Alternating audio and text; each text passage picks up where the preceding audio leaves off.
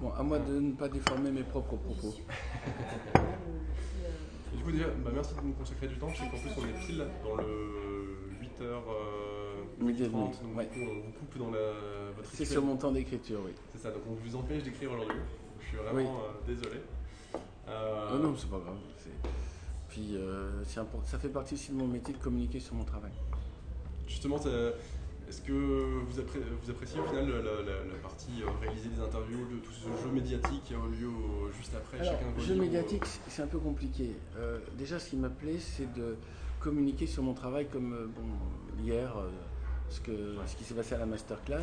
Ça me semble la, la prolongation logique euh, de ma connaissance d'un artisanat.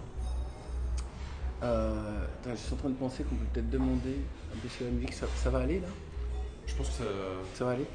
Euh, donc, après que je communique dans des interviews pour euh, des journaux comme vous, pour euh, Internet, ou que je communique euh, pour la télévision, pour moi c'est la même chose. Ça veut dire juste, je parle de mon travail. Maintenant, après, dans, ce,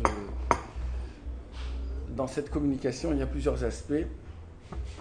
Certains des aspects peuvent consister à aller dans des endroits où on tombe sur des journalistes qui n'ont pas lu le livre, qui connaissent rien et qui viennent juste pour essayer de faire du spectacle. Donc il faut aussi nous nous adapter, c'est-à-dire la partie clown. Mhm. Euh, mais euh, ça, je suis pas très doué dedans. Mais euh, par contre, j'aime bien expliquer ma, ma démarche. Ça, ça demande du temps, ça demande de l'espace. Mais quand on vous demande en trois minutes de trouver des réparties ou de, de réagir à chaud sur des choses sur lesquelles vous ne connaissez rien, ou vous voyez que l'autre n'y connaît rien, ça- c'est un peu ardu. Même si j'étais journaliste avant, Mhm. euh, plus ça va, plus je me lasse de ce genre de, de jeu. Voilà. Ok. Et c'est vrai qu'il y, a- il y a plusieurs écoles, il y a des gens qui, euh, qui euh, considèrent qu'on on a tendance à vouloir connaître l'auteur, la vie de l'auteur, le, euh, et en même temps il y a d'autres auteurs que ça gêne qui préfèrent Ah non, non, juste moi- le livre et euh, en fait tout, tout- tout ce que vous avez à savoir c'est dans le livre. Non, non, euh, moi ça me. Je, considère qu'il y, a- deux éléments. C'est euh, le livre est une œuvre complète. Maintenant, si je peux expliquer la démarche qui m'a amené à faire précisément cette œuvre, je considère que c'est complémentaire. Vous savez, c'est un peu comme les films, les bonus. Vous n'êtes pas obligé d'aller voir les, bonus, mais des fois vous avez un peu de making-of, vous avez les scènes coupées, vous avez euh, euh, l'interview du réalisateur. C'est Pour ceux qui veulent savoir, c'est un petit plus.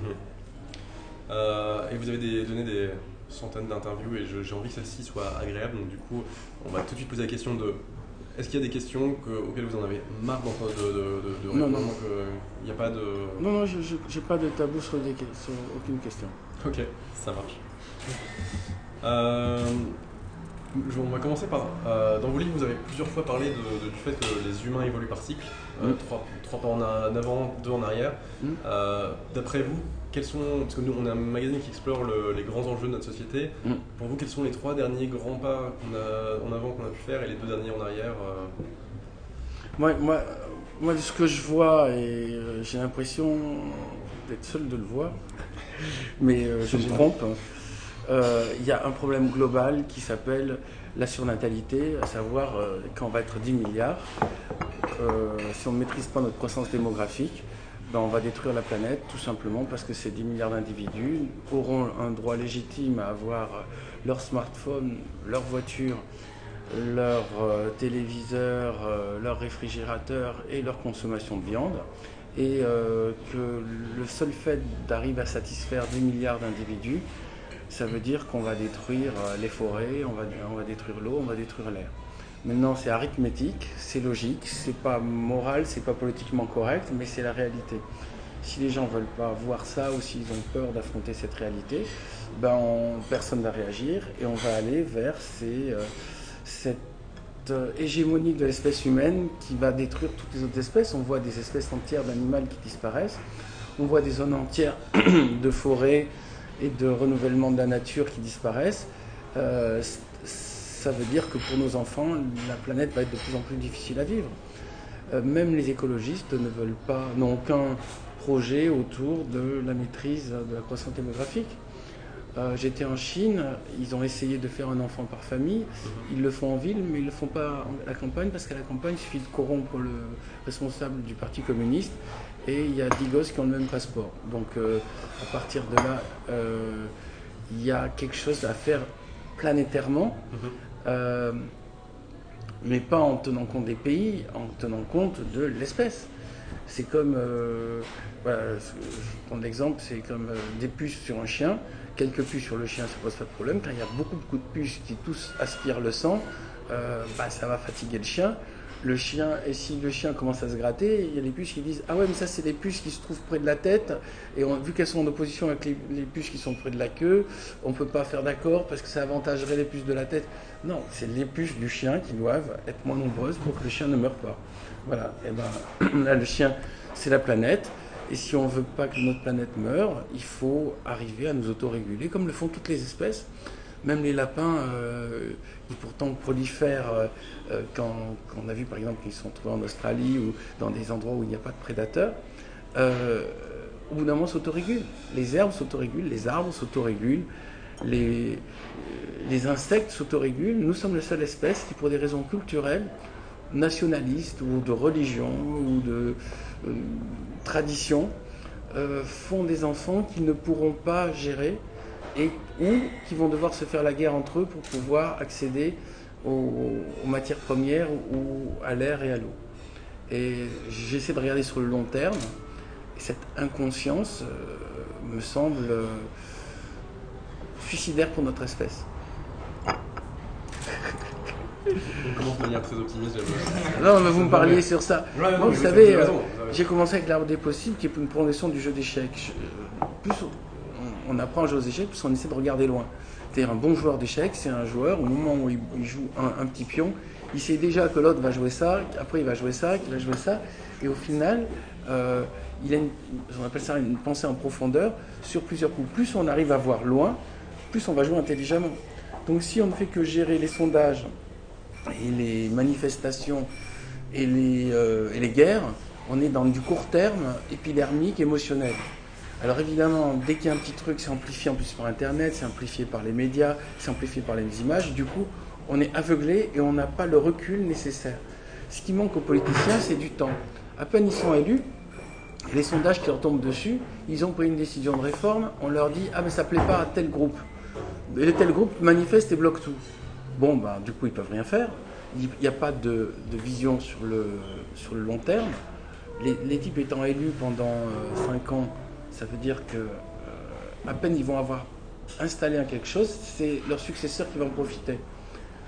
Donc tout ça crée une instabilité et euh, une sorte d'incapacité à, à retrouver une sorte de bon sens basique qui n'est plus sur, euh, basé sur les groupes ethniques, les groupes religieux, les, les nationalités, les hommes, les femmes, les ouvriers, les patrons. Tout ça, on s'en fiche. C'est juste attendez, le bien-être de, de nos enfants. Il devrait y avoir, cette, presque dans l'Assemblée ou aux Nations Unies, un parti représentant euh, nos enfants, représentant la planète, qui est, qui est une vision non plus nationaliste, ni traditionnaliste, ni communautaire, mais une vision d'espèce. Voilà. C'est ce que j'essaie de défendre. Ouais. Bonjour. C'est pas, évident. Euh, euh, donc du coup, on va demander aux trois personnes qui sont arrivées euh, ensuite. Ça va être sur votre version. C'est pas très grave. Vous couperez Non, vous couperez pas, oui, c'est vous. On pas. coupe pas. Yann, Ouais, bien sûr. Euh, Yann Pinière, euh, et moi je suis fondateur d'un projet qui vise à aider les gens à sortir leur bulle de filtre, bulle d'information. Mhm. Mais de nouveau, Alors moi je suis Dérène Azlati et Mm. euh, je suis juste euh, une grande fan euh, de... Ah, vous étiez là hier aussi Pas du tout. Ah non, j'ai vu quelqu'un qui vous ressemblait. Vous, vous étiez là hier Par ailleurs non plus. dans la communication mais rien à voir avec Hier, il n'y avait que vous. Et aussi. Et vous deux. Ok. Et moi, je suis Jonathan, euh, je travaille sur les processus d'apprentissage et cognitif. Euh, voilà, donc je m'intéresse aussi à savoir comment on passe les- l'information. Très bien. Installez-vous, là, je vous vois debout. euh. Bonjour. Euh, tu voulais rebondir d'ailleurs sur. euh, Ouais, juste très brièvement sur, sur ce que vous décrivez sur la, la crainte de la surpopulation. À une époque, en fait, c'est une crainte qui était beaucoup plus partagée qu'aujourd'hui. C'est ce qu'on appelait le, le malthusianisme. Oui, mais euh, ce qui est malheureux, c'est que c'est- c'est précisément comme vous dites à une époque, c'est-à-dire comme s'il y avait une mode de réflexion sur la croissance démographique. Il n'y a pas une, une mode, il n'y a pas une époque où on doit réfléchir sur ça. C'est en permanence. Et en plus, ça a été ramené en effet à des grands penseurs. Donc on a dit c'est la pensée de Keynes, c'est la pensée du malthusianisme. Donc on a mis une étiquette dessus. Et une fois qu'on a mis l'étiquette, on le met rapidement à la poubelle. Euh, Parce qu'on dit, ah ben regardez, ce bonhomme il s'est trompé là-dessus. Après, regardez, il y, a- il y a telle étude qui contredit l'étude. On a un débat. Là, je vous parle d'un truc de bon sens. Il suffit de réfléchir. Euh, moi j'avais une fourmilière. Euh, il y avait 1600 individus, je voyais bien, ils se sont équilibrés par rapport à la taille de la fourmilière.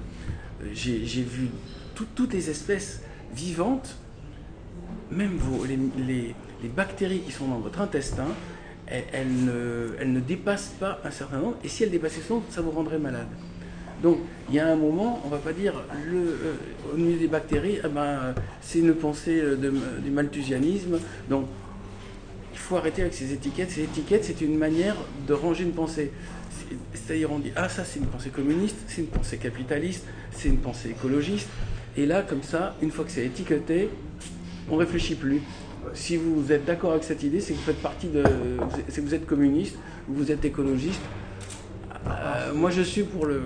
Soyons juste des êtres humains qui réfléchissent. Non, bien sûr, je suis complètement d'accord sur, euh, sur cet aspect étiquette et c'était pas du tout le Ah bon, excusez-moi, j'ai réagi un peu trop rapidement. Euh, en, en revanche, j'étais plus sur, euh, sur l'idée d'un chiffre précis. En fait, vous évoquez, et c'est pas la première fois, le chiffre de 10 milliards par exemple. Mm. Et comment on peut être certain que, que ce chiffre est sûr que c'est une limite euh, bon, on n'est euh, pas du tout certain. c'est- au pif. Vous savez, quand je suis né, il y avait 3 milliards d'individus. Maintenant, j'ai 58 ans, il y en a 8 milliards, c'est-à-dire ça a plus que doublé. Donc ça, veut dire, euh, ça va vite, hein. Euh, ça va vite et en plus c'est pas maîtrisé. Par contre, euh, je regarde les actualités ce matin, a priori la forêt amazonienne elle est bien détruite là. Et ils ont en plus un, bateau qui est venu s'échouer pour remettre du pétrole, au cas où ça suffise pas. En plus il y a des incendies en Californie. En plus, je, je sais pas, ce que moi j'ai vu en, Papouasie, en Indonésie, euh, les forêts détruites pour mettre euh, de la canne à sucre et du soja. J'ai l'impression qu'à un moment, il n'y a aucun système d'autorégulation raisonnable et euh, on va droit au mur avec aucune force de réaction et une sorte de fatalisme, c'est-à-dire ah ben c'est des choses qui nous dépassent, ou alors des, petites éruptions de colère, euh, mais non maîtrisées, non, c'est-à-dire des gens qui vont dans la rue de tout casser. Je, je vois pas l'intérêt, ça va ajouter encore un peu de la pollution. Donc il y a un moment, il faudrait qu'il y ait, j'allais dire des, des sages. L'ONU a un problème, c'est que pour que ça fonctionne, il aurait fallu que tous les pays soient des démocraties. Or, tous les pays ne sont pas des démocraties, il y a même une majorité de dictatures. Donc ça veut dire que quand vous demandez l'avis de tous les représentants de tous les pays, ben, en gros, vous avez essentiellement la vision de dictateur. Ces dictateurs ne visant qu'à s'en mettre eux-mêmes plein les poches, bon, bah, à partir de là, euh, si on demande la- l'avis général du groupe, vous avez l'avis des dictateurs. C'est pour ça qu'on se retrouvait à un moment Kadhafi qui était responsable des, des droits de l'homme, alors que dans son pays on torturait et on pendait les gens euh, euh, à, la, fin de- des grands dîners qu'il organisait, ou alors on se retrouve l'Arabie Saoudite euh, comme défenseur de, euh, qui doit réfléchir sur le, droit des femmes alors que c'est interdit chez eux aux femmes de conduire. Donc il y, a, un moment, on tombe dans un système aberrant. L'ONU aurait besoin d'être réformée. Et je n'ai pas d'autre idée que réunir des sages de différents pays, mais qui pensent autrement que quel argent je vais pouvoir me mettre moi dans ma poche et installer ma famille et mes copains au nom euh, du nationalisme. Mais je vois ça de l'extérieur comme si j'étais pas français, comme si j'étais pas européen. Je vois juste ça comme si un être humain sur une planète vivante, entouré d'autres formes de vie. Et euh, si, si, on continue à être dans des différences entre nous, c'est-à-dire à se dire ah mais attendez, ceux qui parlent sont, sont des Américains, donc on ne peut pas les écouter parce qu'il y a Trump, ou alors ce sont des Chinois euh, parce qu'ils veulent prendre des paris économiques, ou c'est des Africains et, ils sont dans un système avec des, des patrons comme eux. Donc dès le moment où on étiquette les, les peuples ou les intervenants, déjà on est foutu. C'est pour ça que j'ai pas d'autre terme que réunir des sages. Après la sélection, la sélection de ces sages, je ne sais pas comment elle se ferait, mais en tout cas des gens qui a priori ne pensent pas à leur intérêt personnel, mais pensent à un intérêt collectif, et non seulement un intérêt collectif, mais pensent à un intérêt collectif sur les autres générations, c'est-à-dire pas juste satisfaire ici et maintenant euh, l'humanité, mais satisfaire cette humanité plus les humanités à venir. Et euh, cette réflexion, je, la vois nulle part. Donc euh, j'essaie de la développer dans mes livres. Après, j'espère que ça réveille des consciences et que d'autres prendront le relais. Bah, en fait, il y a cette idée, euh, ce qui s'en rapproche le plus de ce que je vois, euh, on a eu une, une interview euh, récemment avec Nicolas Hulot qui nous en parlait sur le, le Conseil du futur qui serait une troisième chambre à côté de l'Assemblée et du Sénat. qui- Ben voilà, ben il est arrivé au même résultat. mais, mais en même temps, c'est à l'échelle d'un pays et donc du coup, avec le, le pouvoir que ça aura, c'est, ça, ça va pas régler la, la solution, enfin la, la situation planétaire. euh, Si ça peut être contagieux, si les gens peuvent se dire euh, dans les autres pays, ah ben si ça marche bien en France, on devrait faire pareil, pourquoi pas mhm. Euh, Mais en tout cas, il faut, faut faire quelque chose. Là, là, j'ai l'impression que l'histoire accélère. Je- bon, tous les matins, je regarde le journal. J'ai l'impression que le durcissement et le- la destruction de la planète passent dans un nouveau cap. Et euh, du coup, notre génération va être la génération charnière. C'est notre génération qui peut encore euh, freiner ou qui va, qui va lâcher, les, lâcher le volant et laisser la voiture euh, foncer sur le mur. Et justement là- là-dessus, il y a de plus en plus d'auteurs qui s'engagent, qui osent prendre la parole sur leurs convictions politiques. Par exemple, je pense aux États-Unis avec ceux qui s'expriment sur Trump. On a, je pense par exemple à Fred Vargas avec son livre L'humanité en péril. Mm. Euh, Est-ce que vous, vous avez été tenté, tenté de sortir de votre modèle par défaut qui est celui du roman et de la fiction pour euh, essayer d'éveiller les consciences en prenant euh, position sur l'état de notre société aujourd'hui différemment ou, Bon, bah déjà, je fais l'interview avec vous maintenant. Comme ça, vous l'aurez pour la- pour l'éternité. Euh, je connais, je fais pas de politique. Euh, les quelques politiciens que j'ai rencontrés, j'ai l'impression que c'est des gens qui sont pleins de bonne volonté, mais soit qui ne peuvent pas agir, soit alors ils ont des masques et ils ont l'air très sympas et ils ne le sont pas. Euh, moi, je trouve euh, on doit chacun essayer de faire dans sa zone. Donc ma zone, c'est le roman euh, d'imaginaire, d'anticipation. On doit essayer de faire le mieux qu'on peut. Euh, après, c'est pour ça aussi que j'ai coupé ma matinée de travail, c'est diffuser et se débrouiller pour laisser une trace. Euh, mais ce que ma pensée, euh, tout ce que je viens de raconter, est issu de l'observation de la nature et d'un pas de recul par rapport aux actualités. C'est tout. hein. Après, euh, une, une fois, j'ai été contacté par les écologistes et été, euh, je me suis retrouvé dans une réunion d'écologistes, c'était pour les élections européennes. J'arrive, j'étais donc juste... les dernières élections? Non, non, c'était il y a très longtemps, c'était il y a- il y, a plus de 15 ans. Et euh, j'arrive, et, et au moment où j'arrive, j'arrive en touriste au milieu des politiciens. C'est le premier petit pas que j'ai fait donc chez, chez les écologistes. Je crois que ça s'appelait les écologistes de l'île de France. Donc je suis même pas sûr que c'est les Verts, ça devait être une. Ah, Et les débats s'ouvrent pour savoir qui c'est qui vont virer. C'est-à-dire que tout- toute la discussion n'a eu lieu que pour dire quels sont les groupes dissidents, quels sont ceux qui considèrent qu'ils ne font plus partie du parti. Donc c'était, ça ressemblait à un parti communiste, vous savez, on va euh, évacuer ceux qui ne sont pas dans la ligne du parti. Je sais à quel moment on parle euh, de la planète, à quel moment on parle d'écologie. Il me dit, attendez, d'abord il faut être sûr de nos troupes. Et donc c'était un système d'exclusion. Qu'est-ce qu'ils perdent leur temps? Et j'ai compris, en fait, ces anciens gauchistes qui avaient des habitudes de maoïstes, de trotskistes, avec d'exclusion du parti, et qui gardaient ces habitudes de attendez, il y a la ligne du parti, et il y a ceux qui sont dans la ligne et ceux qui sont exclus parce qu'ils sont sortis de la ligne. Et euh, c'est stupide, c'est- une perte d'énergie, et c'est une. C'est comme si les écologistes avaient perdu leur cap. C'est comme, je crois qu'ils se sont fait euh, bouffer par les gauchistes, et au bout d'un moment, juste les gauchistes ont aperçu que le, le communisme n'était plus à la mode, donc ils, sont, ils ont basculé vers quelque chose qui ressemble à de l'écologie, mais dans leur tête c'est pareil, c'est euh, il faut faire la révolution, donc il faut renverser le pouvoir et que ce soit nous qui prenons le pouvoir à la place de ceux qui y sont. Mais ils vont faire pareil. Euh, Moi, j'ai bien analysé la, la révolution française et la révolution russe. C'est juste, on a remplacé des rois par d'autres rois et des tsars par d'autres tsars et ils ont changé l'uniforme. Mais c'est dans leur tête, c'est les mêmes personnes qui exploitent la population pour les transformer en esclaves. C'est pareil.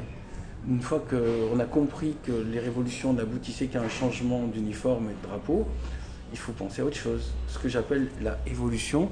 Et la évolution, ça se fait sans à-coup. Ça se fait par les technologies, ça se fait par le changement de mentalité, ça se fait aussi par euh, cette nouvelle manière de, de penser la politique, à savoir euh, peut-être ce que je vous dis, des, des réunions de sages qui... euh, peut-être de scientifiques. Je trouve que le, le- monde du pouvoir manque de scientifiques. Il y a beaucoup d'avocats, il y a beaucoup d'acteurs, il y a beaucoup de gens qui viennent de la finance, mais euh, de gens qui connaissent réellement le- l'écosystème, qui connaissent réellement les conséquences des actes sur l'air, sur l'eau, sur la faune, sur la flore, sur l'espace. Il y en a, il y en a rarement. Et euh, j'allais dire des scientifiques éclairés. Mais là, on- arrive à un problème, c'est comment définir ces sages. Pour l'instant, tout ce que je peux dire, c'est une sorte de vœu pieux. Trouver ce groupe de sages. Après, euh, c'est c'est une, c'est un système de casting à mettre au point. C'est encore un autre problème. Mais, mais en tout cas, si on ne le fait pas, on va rester à retourner. Là, j'ai pas, pas l'impression que nos, nos dirigeants soient stupides. C'est juste le mécanisme tel qu'il est fait leur permet pas de prendre des décisions courageuses. Et s'ils prennent des décisions courageuses, eh ben, ils vont se retrouver à, à- à ne pas être élus et être éjectés pour être remplacés par des démagogues qui vont, qui vont dire des choses fausses et vont être élus sur, sur des choses fausses. Je constate le problème, maintenant euh, je n'ai pas toutes les solutions, si ce n'est, je vous dis, une, une pensée globale d'espèce et non plus une pensée nationale, nationaliste, ethnique. Ok. Et euh, le concept de Terra Incognita, c'est aussi que chacun puisse poser des questions. Donc je pose une, Allez-y. une, une autre question et ensuite j'ouvre euh, à, à chacun. Euh, mais juste dans. Vous parlez de décroissance dans Troisième Humanité, dans Ouais. notamment.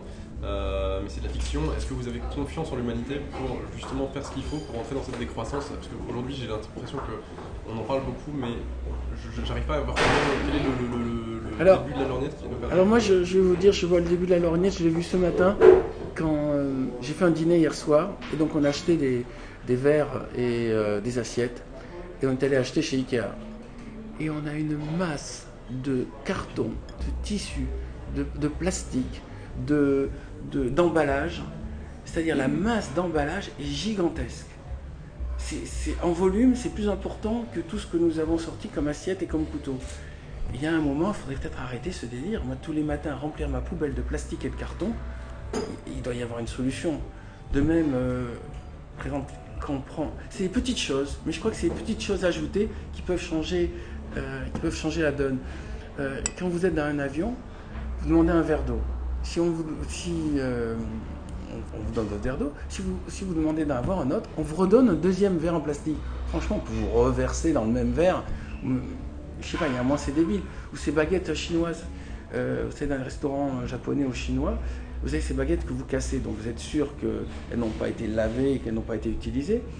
Et par moment, pour chaque plat, on vous ramène des nouvelles baguettes. Il y a, il y a un moment, je veux bien que c'est de l'hygiène ou que c'est euh, du respect du, du client. ou- C'est débile. On n'a qu'à mettre des, bah, des baguettes en plastique, on les lave. Il y a, y un, il y a un moment, j'ai l'impression que des- si on, sur toutes ces petites ces histoires d'emballage, ces histoires de, de gaspillage, on faisait un petit effort, mais au niveau planétaire, on, on gagnerait déjà beaucoup, beaucoup de, de. Enfin, on éviterait tout ce gaspillage. Et là, on commencerait. Vous voyez, c'est pas la décroissance, c'est juste arrêter de mettre des gros emballages. Voilà, c'est une première idée. Ensuite, euh, je sais pas, trouver. Par exemple, il y a- un truc tout bête dans ma vie, je- j'essaie d'éviter de prendre tout ce qui est mécanique. Donc, quand je dois me déplacer du point A au point B, j'y vais à pied. Quand je dois euh, aller de l'étage 1 à l'étage 10, je, je monte avec les escaliers. C'est juste un problème de mentalité. Mais si tout le monde fait ça, vous voyez, plutôt que de tout le temps utiliser des machines et de l'énergie, pareil, une ville est, éclairée la nuit. On voit des magasins entiers avec les super flashs toute la nuit qui éclairent une vitrine dans laquelle il n'y a rien. Juste poser, vous avez une petite règle. Voilà, si s'il est, il est entre 2h et 6h du matin, vous savez qu'il n'y a pas de client, votre magasin est fermé. Quelle nécessité de l'éclairer? Mhm. C'est des toutes petites choses, mais accumulées, je pense que déjà, on devrait aller vers non pas une décroissance, mais un ralentissement de la consommation et du gaspillage. Voilà. Ok, ça marche. Mais j'ai pas de solution euh, solide. J'avais écrit à un moment une nouvelle qui s'appelait Il en prendra tous les pollueurs, dans laquelle euh, j'imaginais que bon, ben, on va arrêter de faire des petites choses, demander aux gens d'être raisonnables, gentils. Bon, maintenant, il est interdit de polluer, interdit d'utiliser des motos qui font vroom vroom, interdit d'utiliser des tondeuses à gazon qui polluent, interdit de, gaspiller des choses. Et quand vous le faites, vous avez des grosses amendes. Et si vous continuez, ben, exécution publique.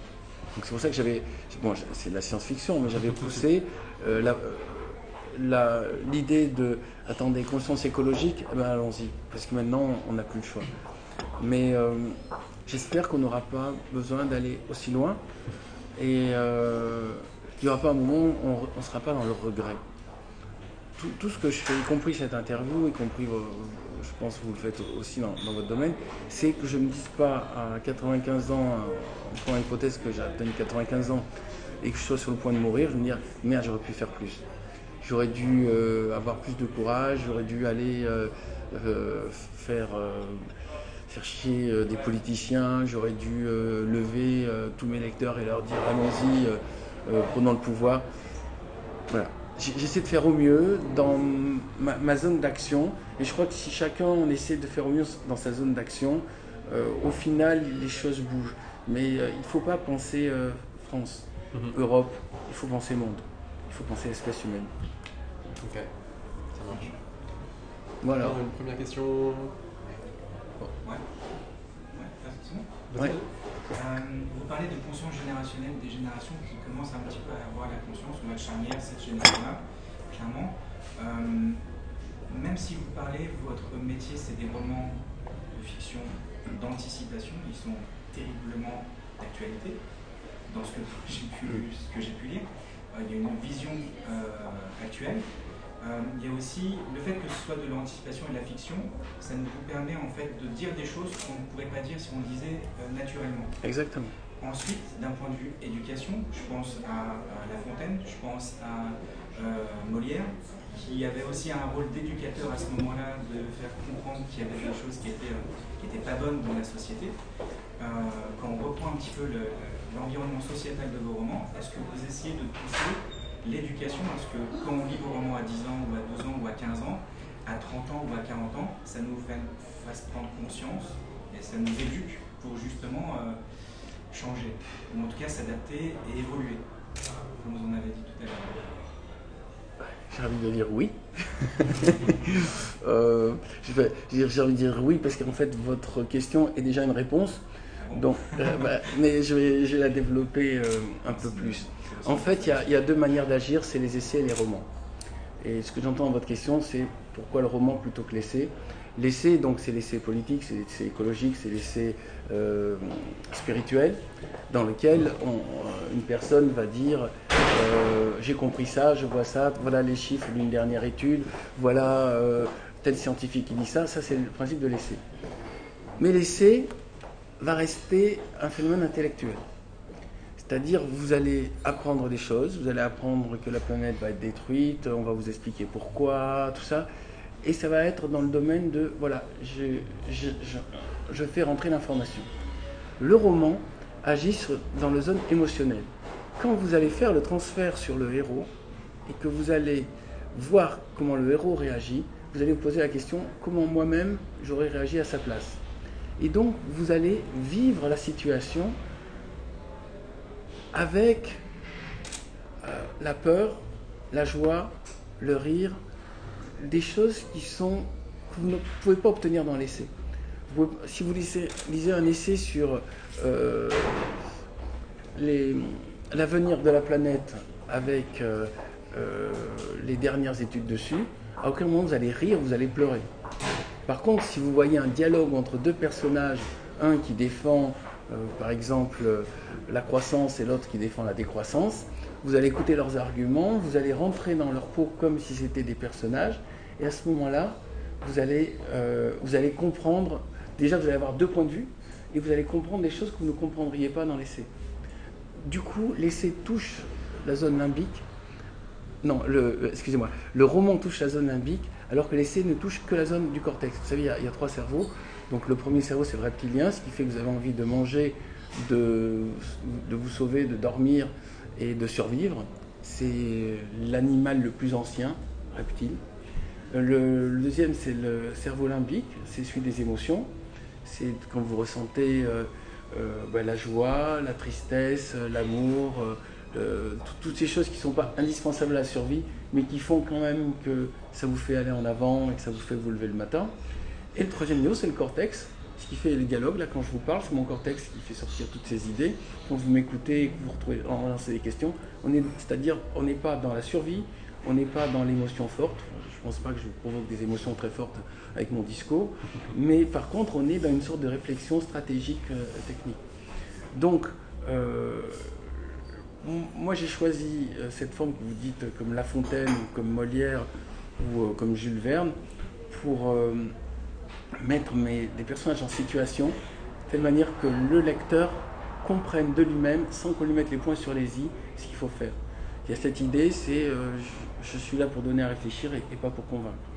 J'ai jamais vu dans un débat politique quelqu'un qui sort, enfin, un, débat politique contradictoire, quelqu'un qui dit écoutez, j'ai entendu vos arguments, finalement je viens de comprendre que je me suis trompé depuis le début, et maintenant je vais changer entièrement de, camp. C'est pas possible. Donc les- tout le monde arrive avec des préjugés, des positions déjà définies, et, tout ce et ils font une sorte de bataille d'escrime dans lequel chacun se dit en fait, je vais épater le public qui me regarde en faisant un super coup. Et l'autre il dit bah, je vais épater le public avec ça. Mais à aucun moment, l'idéal d'un vrai débat, ça voudrait dire il y en a un qui trouve l'argument tellement décisif que l'autre est forcé de dire ah ben maintenant que vous me le dites, j'y avais pas pensé, mais vous avez raison. Ça serait chouette, mais c'est pas possible. Mais regardez vous-même dans vos propres vies, même quand vous avez des débats de couple ou des débats de, avec des amis contradictoires, vous arrivez avec votre opinion, l'autre a son opinion, on fait du bruit avec la bouche, au final chacun repart avec son opinion qui n'a pas bougé et l'opinion de l'autre qui n'a pas bougé.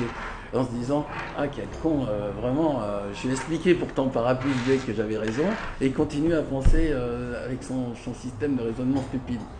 Donc, en fait, au bout d'un moment, on arrive tous avec nos, on pourrait dire nos paradigmes, c'est-à-dire une manière d'analyser le monde, et les autres ont leur propre paradigme, et puis on, se tape, mais on, c'est comme des bulles qui, se tapent, mais qui ne se- s'entrepénètrent pas. Euh, moi, à un moment, j'ai compris ça, et je me suis dit, je me laisser pénétrer par les idées des autres. Donc j'ai lu, euh, par exemple, j'ai lu Karl Marx, alors que, a priori, le communisme ne m'intéressait pas. J'ai j'ai vraiment pris ça, je trouvais ça très intéressant. Puis j'ai lu euh, les, pensées de, de, de grands philosophes, et chaque fois, j'ai laissé tout rentrer, mais pour accumuler, pour avoir une vision globale. Et euh, au bout d'un moment, je me suis aperçu qu'on gagne beaucoup à se remettre entièrement en question et à imaginer qu'on a tort. Déjà, partir du principe que dans un débat, c'est- nous qui avons tort et l'autre qui a raison. Et après, laisser venir euh, dans le système. C'est pour ça que je suis nul dans les débats, parce que dès qu'il y a un- une contradiction, je trouve que mon contradicteur est plus intéressant que moi, donc j'ai envie de l'écouter. Euh, heureusement, c'est pour ça aussi que je ne fais pas de politique, parce que ça serait quand même une catastrophe pour mon parti, que je défendrais très très mal, dans la mesure où je trouve toujours que la pensée des autres est intéressante. Mais ce que je, au- au-delà de la pensée des autres et des partis, ce que je vous ai raconté sur le- la décroissance et sur la, la conscience planétaire de la vie, de la faune et de la flore, ça me semble juste une évidence comme, euh, euh, comme, comme la succession des saisons. Euh, euh, si les, choses évoluent pour aller dans une direction, et si on ne fait rien, elles vont aller vers une, sorte de, de destruction avec euh, une sorte d'hiver de, notre civilisation, mais sans garantie qu'il y ait un printemps qui suive après. Notre, on parlait, vous parliez tout à l'heure de cycle, nous avançons par cycle, et même dans nos vies, je ne sais pas comment sont vos vies, mais vous devez connaître vos printemps, vos étés, vos automnes et vos hivers, et tout d'un coup, vous savez pas pourquoi, tout merde, et vous n'arrivez pas à arranger les choses, c'est juste qu'après, tout d'un coup, le soleil revient. Mais là, euh, vu les enjeux pour la planète, on voit que tout merde, on va vers une sorte d'hiver de notre civilisation. Est-ce qu'il y aura un printemps? Euh, C'est presque à, nous de le préparer, ou en tout cas de mettre des petits germes pour que ce ne soit pas juste euh, le gaspillage, la destruction, la connerie et la démagogie qui est dessus. mais c'est pas gagné. C'est pour ça que c'est intéressant. Non. Je sais pas si j'ai répondu à votre question, mais j'ai développé un truc. Bon, on en revient à la question du long terme. Ouais. il y a des scientifiques qui avaient prouvé qu'en fait notre cerveau n'est pas euh, câblé pour le, le penser le long terme, mais qu'on est euh, plutôt dans le présent, plutôt dans le. Alors, je viens d'une autre époque. J'ai utilisé une machine à remonter le temps. Mon cerveau est câblé pour le long terme.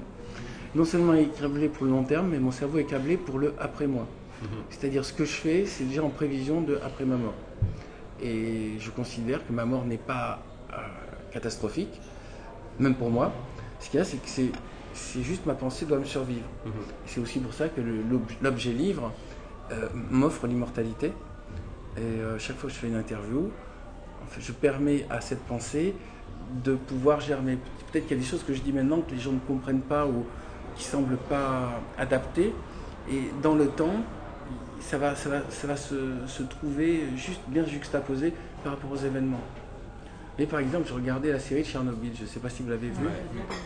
Et, et quand vous voyez Tchernobyl, vous voyez, attendez, on a failli, on a failli tout perdre euh, juste sur des problèmes administratifs de, de gens qui veulent juste étouffer l'information plutôt que d'essayer de soigner le problème.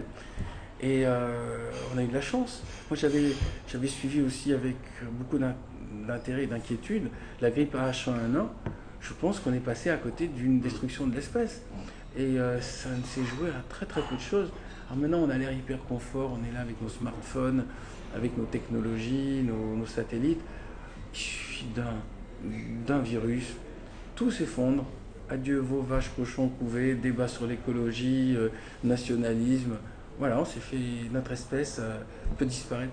Vous savez, quand il y a eu la peste en 1350, euh, il y a moitié de l'Europe est morte. Moitié de l'Europe, c'est quand même beaucoup. hein. Ça veut dire que nos systèmes ne sont pas aussi solides qu'on croit. Et le fait qu'on ait des transports avions, euh, avions, bateaux, tout ça, qui sont très rapides, fait que même si on découvrait une épidémie, le temps qu'on arrive à mettre au point tous les systèmes de mise en quarantaine, il serait déjà trop tard. Mhm. Euh, on peut voir ça aussi avec la grippe espagnole, dite espagnole de 1919. Ça a quand même fait plus de dégâts que la, la guerre de 14-18. Et tout ça n'est pas vraiment. On n'apprend pas ça à l'école. À l'école, on apprend la guerre de 14-18, mais on n'apprend pas. Il y a eu aussi la grippe espagnole. Mhm. Et la grippe espagnole, à mon avis, est due, des parties de Chine, est due au fait qu'il y a une trop grande promiscuité entre les animaux, notamment les canards et les porcs, et les, les êtres humains, puisqu'ils font, en Chine, ils, ils laissent les animaux rentrer à l'intérieur de la maison. Et donc l'interaction entre les animaux et, et l'humain est, est tellement rapide et tellement forte que les virus mutent à toute vitesse. Mhm. Et après, une fois que le virus a muté, là-bas en Chine, ils ne communiquent pas dessus parce que c'est une tradition de ne pas communiquer sur leurs problèmes internes. Et tout d'un coup, il suffit qu'un un type quitte la frontière et arrive chez nous. Ils ont, et ça s'est passé par exemple avec le SRAS. Euh, il y avait quand même 50 000 morts en Chine. Il a fallu qu'il y ait un Norvégien, un touriste norvégien qui passe par là pour que tout d'un coup l'OMS se dise Mais attendez, il y a une épidémie euh, qui est en train de tuer l'homme et que l'OMS force la Chine à prendre des mesures qu'il ne voulait pas prendre. Donc, vous voyez, c'est pas si simple. On n'est pas dans un monde de gentil, on n'est pas dans un monde de logique, on n'est pas dans un monde de bienveillance. On est dans un monde où des gens gèrent leurs problèmes économiques et politiques et financiers en premier lieu, et tout le reste est secondaire. J'ai une petite question. Alors, on est, je suis arrivée un petit peu en retard, donc vraiment. C'est scandaleux. Mais non. Alors, Euh, vous avez parlé de, vous avez commencé à parler de démographie, euh, de comment la population euh, elle évolue, de la régulation de, de la démographie, euh, notamment euh, soit les notre intestin comment il s'autorégule, euh, soit par exemple l'exemple de la fourmilière. Oui. Alors moi j'ai eu une espèce de prise de conscience au mois de juin quand il a fait très très chaud. Oui. Euh, j'ai des enfants. Euh, et euh, j'ai mis du temps à avoir cette prise de conscience sur, sur l'écologie. Et alors, il a fait très chaud, je me suis dit quel avenir on est en 45 train de laisser. degrés. ouais, quel avenir on est en train de laisser? Je suis en train de laisser à, à mes enfants. J'en étais à, pas jusqu'à culpabiliser d'avoir fait des enfants, mais j'étais pas loin. Enfin, cette espèce de choc, ça m'a pris au mois de juin. Je me suis dit que nos enfants, ils allaient vivre des guerres euh, que nous, on n'a pas vécues. On a été bien il va y épargnés. avoir des guerres autour de l'eau, notamment, euh, Mhm. sur, euh, sur l'eau.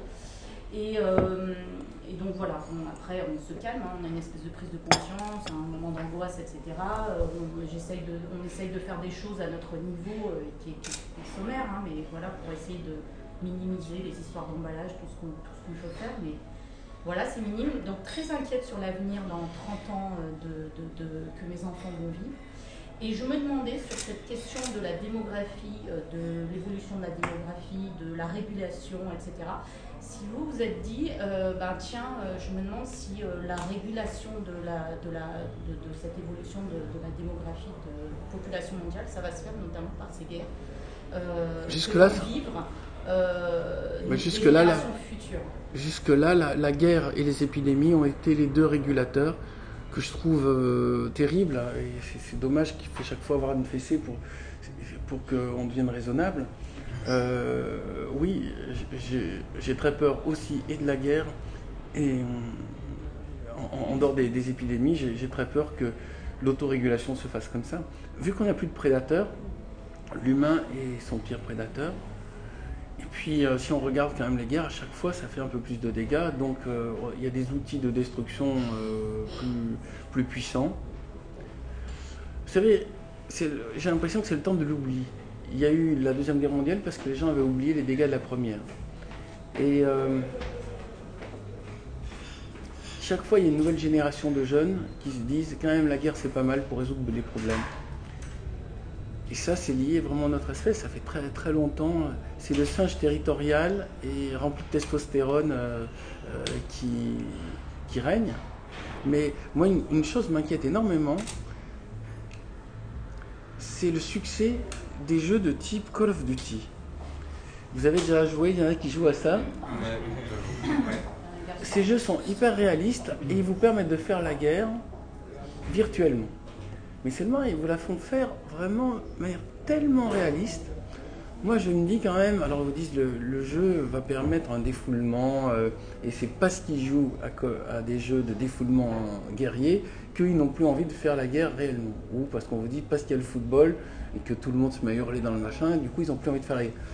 Moi, je pense qu'en effet, il y a beaucoup de gens sur lesquels euh, ça agit comme euh, catharsis, mais il y a plein de gens qui se disent quand même c'est vachement cool, on est avec un, flingue, on court dans les décombres, on tire sur des gens, on arrive à les tuer.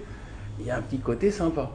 Et quand on voit le nombre de, gens qui débarquent avec des fusils dans des écoles aux États-Unis et qui visiblement tirent exactement comme dans les jeux vidéo, à savoir on fait trois pas, on se cache, on, flingue, j'ai l'impression que c'est en train de préparer, tous ces jeux vidéo sont en train de préparer les gens à faire la guerre et en tout cas à avoir les mêmes sensations.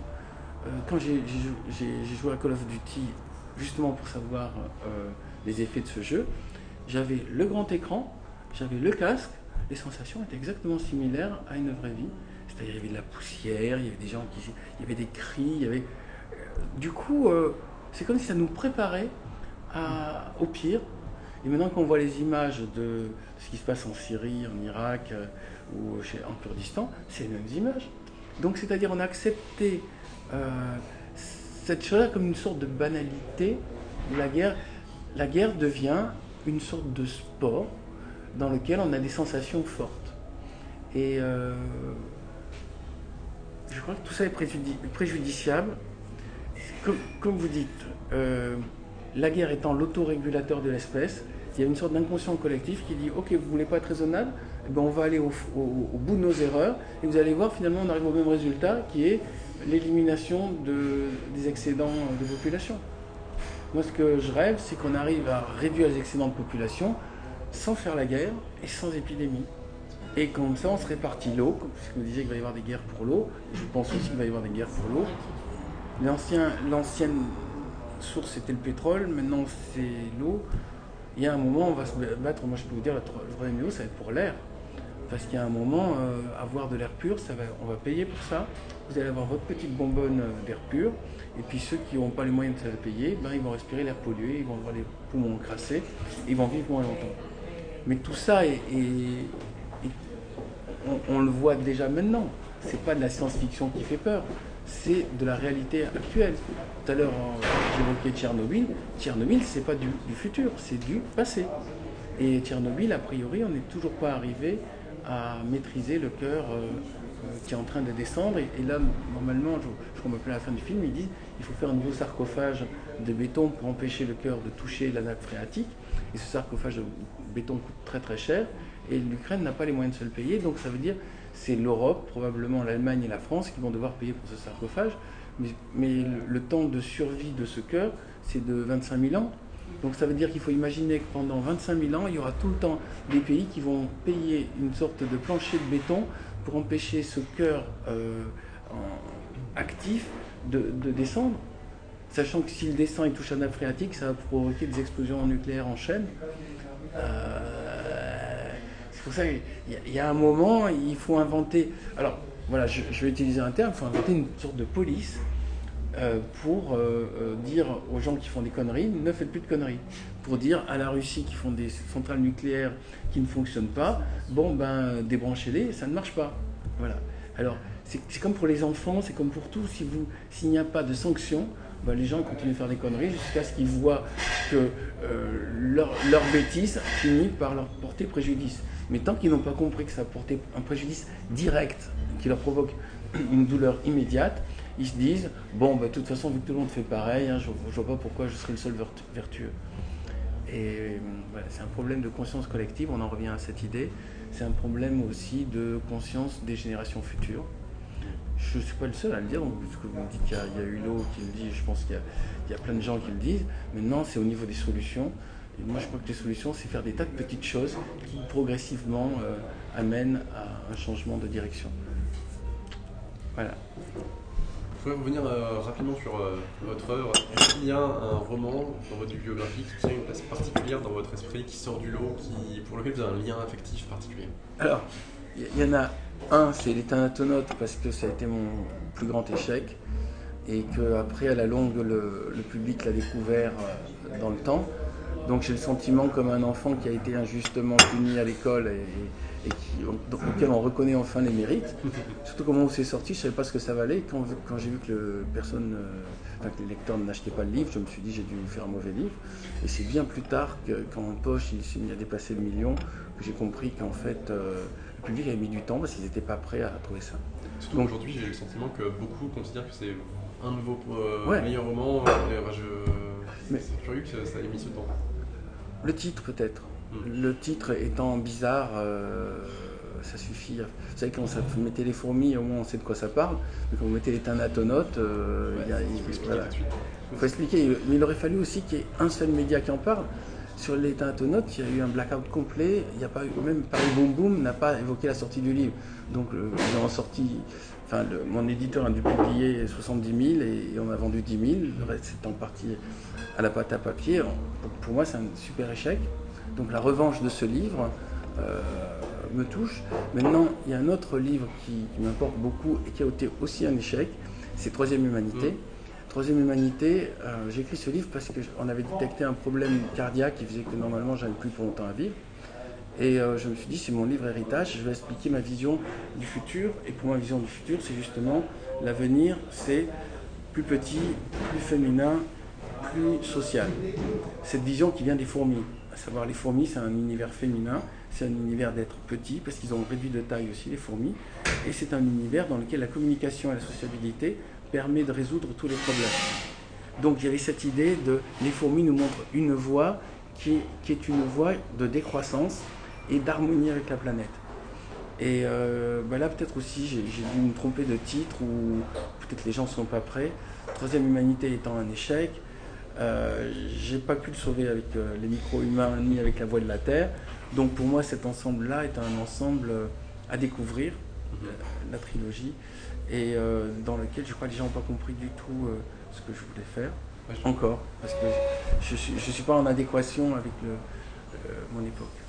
J'ai vu que vous l'aviez présenté comme un peu un, livre testament. voilà. Et c'est vrai que il, Déjà, pourquoi ce besoin d'écrire un livre testament Est-ce que c'était le moment de dire euh, j'ai besoin de faire euh, de, bah, mon médecin m'a dit euh, vous en avez plus que pour quelques semaines. Alors à partir de ce moment-là, on commence à penser à ce bah, J'ai un bouchon dans le cœur qui est un endroit où on ne peut pas opérer. enfin, on peut opérer, mais même en opérant, on tombe dans le problème de Tchernobyl. Il faudra opérer tous les, tous les 7 ans. Et vu que c'est une opération à cœur ouvert, comme ce qu'on m'a expliqué, je me suis dit, bon, je vais faire, euh, on va laisser les choses, je ne me fais pas opérer. Et puis maintenant, je sais que tous les matins où je me lève, c'est un cadeau. Mhm. Voilà. Et donc, c'est à partir de là que j'écris, j'écris Troisième Humanité. Troisième Humanité, il y avait aussi cette idée-là que tout ce qu'on voit dans l'actualité n'est que le choc de cette vision euh, du monde. C'est-à-dire, il y a sept groupes d'êtres humains, euh, entre les capitalistes, les religieux, les féministes, les technologiques, les biologiques, euh, ceux qui veulent qu'on colonise l'espace. C'est des êtres humains qui ont une vision du futur idéal et que c'est le choc de ces visions du futur qui crée tous ces conflits qu'on voit. Mhm. Et je, je trouvais que cette, cette idée permettait de décrypter, d'avoir une grille de lecture. Parce que si vous regardez juste, vous ouvrez le journal, voyez aujourd'hui, ce matin, Macron rencontre Xi Jinping et il y a des, il y a des hum, ventes commerciales entre la Chine et le... Il faut lire entre les lignes. Ça ne veut pas dire que la France s'entend avec euh, la Chine.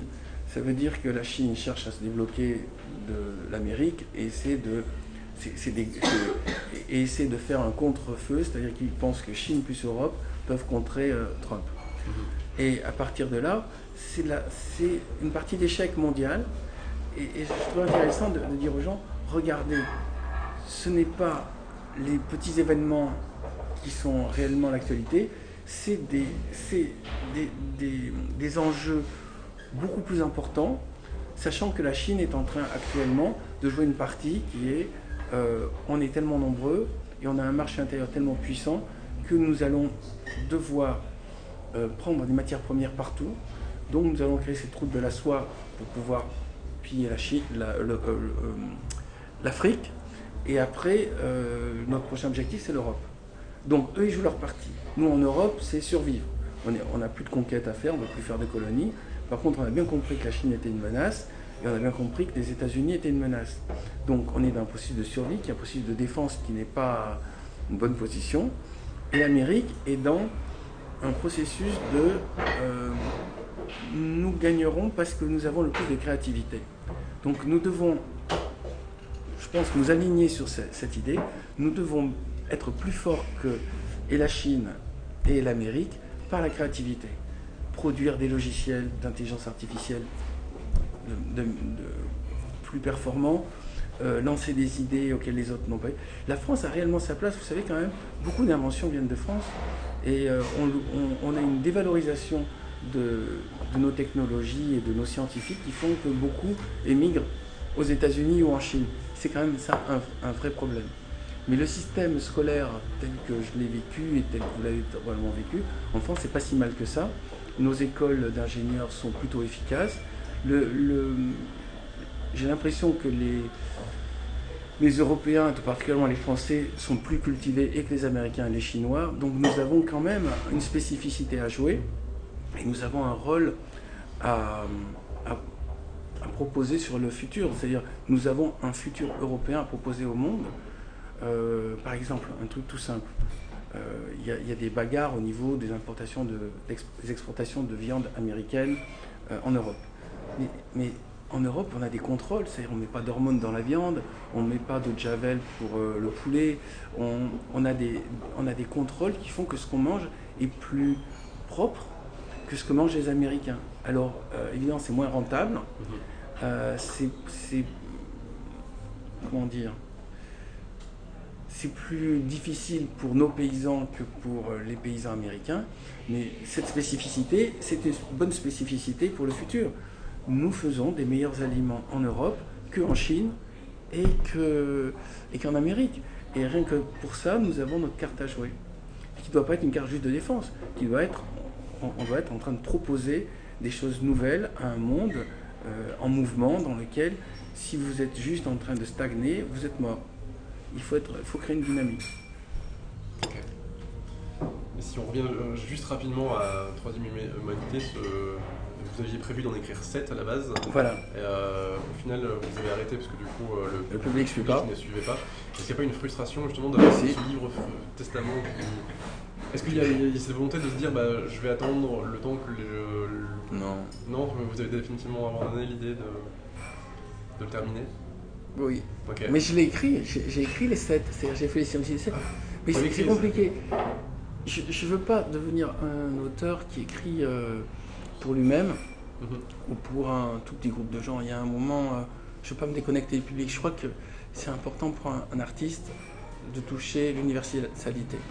Avec Troisième Humanité, je n'ai pas réussi à toucher cette universalité, mais même à l'étranger, il n'a pas, il pas fonctionné.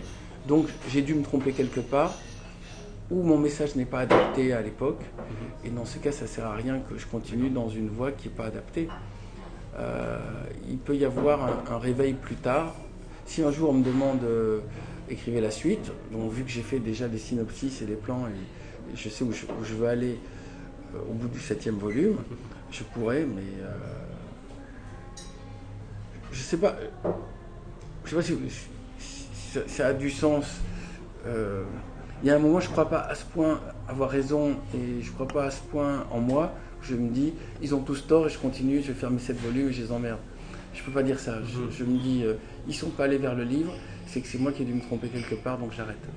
Après, euh, Je me remets en question tout le temps. Mais avec les anecdotes, on a vu qu'au final, vous aviez raison quand même. Ouais. Est-ce que vous parlez tout à l'heure des euh, auteurs qui n'étaient pas populaires de leur vivant et qu'au final on a découvert l'horreur euh, un peu plus tard Est-ce que euh, se dire, bah, en fait, euh, peut-être que la fin de Troisième Humanité, elle va être comprise d'ici euh, je ne sais pas combien de. Quand on me la demandera, quand je sentirai qu'il y a, que le public est prêt, euh, je le ferai.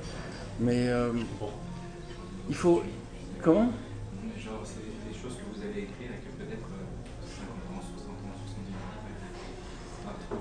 Si, si je persiste dans cette idée, j'ai raison, le public n'a pas compris, je suis un écrivain incompris, euh, je vais avoir de moins en moins de lecteurs. et il y a un moment, et il y a moins de lecteurs, de toute façon, ça servira à rien d'avoir, euh, de lancer un message euh, de compréhension du futur que personne n'écoute. Donc je dois à tout prix rester connecté aux gens. Je considère que mes lecteurs, c'est ma famille. Si ma famille ne, ne me dit pas continue dans cette voie, c'est à moi de bouger. Je vous dis, je me remets tout le temps en question. C'est pour ça que je ne peux pas créer de débat et je ne peux pas être politicien. Euh, je considère que il y a de fortes chances que je me sois trompé et que je dois rectifier le tir. Donc il faut que je sois attentif à ce qui se passe autour de moi. Mhm. Ok. Ce qui est, ce qui est embêtant pour être euh, ou politicien ou prophète ou euh, visionnaire, c'est quand vous vous dites, écoutez, je vois ça, il me semble que c'est ça, mais si vous me contredisez, euh, je suis prêt à entendre le contraire. Donc ça, ça crée un trouble. Les gens ont envie qu'on s'impose, qu'on dise c'est comme ça, j'ai raison et tous les autres sont des cons. Et j'arrive pas à ça. Donc c'est pour ça aussi que dans mes romans, j'ai cette possibilité de présenter les points de vue et d'utiliser mes doutes comme moyen d'avancer. Et le roman, pour ça, est mon- du coup mon principal moyen d'expression, euh, comment dire, adapté à cette vision complexe. De même, par exemple, j'ai- pas de réelle certitude. À part ce que je vous dis, c'est que si on détruit la planète, euh, si on continue comme ça, on détruit la planète, ça c'est une certitude. Mais euh, que ce soit sur Dieu, les anges, la réincarnation, euh, l'avenir de la planète, euh, même mon propre talent, je n'ai- j'ai aucune certitude et je me remets en cause euh, tout le temps. Et euh, ce qui fait que pour l'entourage, je ne suis pas un repère, je suis juste euh, une zone mobile qui n'arrête pas d'apprendre, euh, de se remettre en question, de se renouveler et qui avance. Mhm. Mais c'est pas, c'est pas rassurant.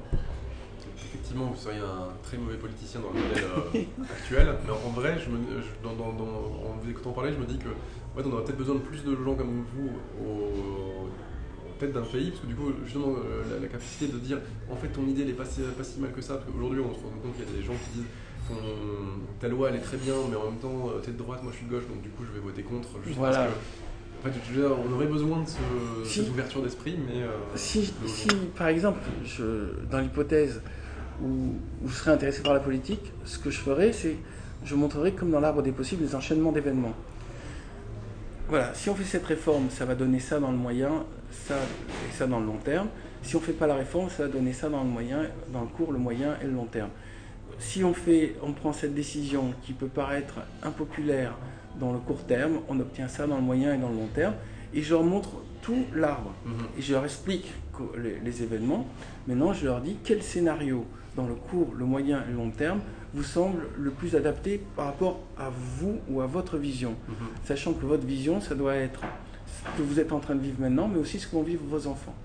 À partir de là, euh, dites-moi ce qui, ce qui vous plaît le plus, et, et on, on se débrouille pour, et on se débrouille pour que ça, que ça existe. Mhm. Mais si, si par exemple, il y a euh, la vision et j'ai envie que mes enfants respirent de l'air pur à Paris et, euh, et de l'eau et ne se retrouvent pas en guerre et ne se retrouvent pas agressés dans la rue en rentrant le soir, ça veut dire, un, pas agressés dans la rue, ça veut dire qu'il faut augmenter la sécurité, donc il faut augmenter les impôts, donc il faut augmenter aussi, il faut contrôler euh, le, il faut contrôler les banlieues dans lesquelles il, y a c'est des zones de non-droit, ce qui veut dire qu'il y a des décisions aussi euh, comment dire, politiquement difficiles à prendre. Euh, ça veut dire aussi qu'il faut interdire les diesels, ce qui veut dire que tous les gens qui ont des diesels, qui sont plutôt les gens à l'extérieur de Paris, doivent jouer le jeu aussi. Il faut proposer autre chose, des voitures électriques, mais qui ne polluent pas. En fait, tout ça, on tombe devant une sorte d'arborescence de choix. Et après, on dit, bon, vous avez envie du diesel, vous n'avez pas envie de payer les impôts, vous n'avez pas envie de la police. Bon, bah, voilà le monde que propose un monde avec diesel, avec des banlieues dans lesquelles il n'y a pas de police et dans lesquelles euh, euh, vous avez peu d'impôts. Est-ce que ça vous convient? Eh ben, on va là-dedans. Voilà. Au lieu de ça, tous les politiciens disent la même chose. Ils disent, avec moi, ce sera la sécurité, la liberté, la fraternité, et, en- et après, dès que vous aurez voté pour moi, le, le résultat va être euh, meilleur qu'avec mon prédécesseur qui était vraiment un brel. Mhm. Bon, ben, euh, Ouais. on refait chaque fois la même chose. Donc les syndicats disent si vous votez pour lui, nous on se met en grève, et, et que lui veut réformer, on se met en grève. Donc le pays se trouve bloqué. À ce moment-là, les gens en ont marre et ils changent de gouvernement. Le gouvernement s'aperçoit qu'il y a des réformes à faire. Il fait les réformes, les grèves arrivent. Bon, euh, les, mêmes euh, 500 ans plus tard. euh, avec euh, juste des trucs de pouvoir, c'est des jeux de pouvoir, mais qui n'aboutissent pas à laisser une planète viable et un monde serein pour nos enfants. Ça va aboutir à des conflits sociaux qui n'en finissent pas et des, et des réformes qui, ne sont- qui devraient être faites, qui ne seront pas faites parce que même en étant courageux, ça bloque tout, partout. Que ce soit au niveau scolaire, que ce soit au niveau euh, sécuritaire, que ce soit au niveau des impôts. Que malheureusement, on n'a jamais cette, euh, cette vision-là de court, moyen, long terme. On, parle, on pense toujours Que dans le court terme. on- la hausse de- de- des prix du carburant, forcément tout le monde est en mode mais non, mais on peut pas faire ça. Mais en même temps, si on leur explique qu'en fait, c'est parce que du coup, la trajectoire euh, prévue, c'est ça, elle serait peut-être plus facilement acceptée. Parce que le, le public réagit en mode limbique, émotionnel. Ouais.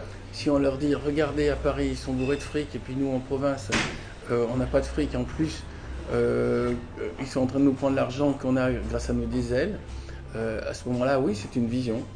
Mais euh, c'est pour ça que c'est tout le, c'est tout le système qui a repensé dans l'équipe. Moi, je suis pour que tout le monde soit heureux et que tout le monde ait un, bien-être, euh, mais de manière planétaire. hein. Parce qu'il y a quand même des choses encore plus scandaleuses que euh, ce qui se passe dans nos provinces. C'est euh, ce qui se passe en, Asie. quand vous naissez près de la zone de Shenzhen en Chine et que vous vous retrouvez à travailler pour monter des, iPhones Apple sous un néon du matin jusqu'au soir pour gagner 5 euros dans la journée, il y a un moment, vous avez, vous avez le droit de râler un peu. Sachant qu'en plus, vous êtes en Chine, si vous râlez et que vous manifestez, ils mettent une mitrailleuse, ils tirent dans le tas, où ils, en- ils arrêtent tout le monde et après ça sert de banque d'organes pour euh, les revendre aux pays occidentaux.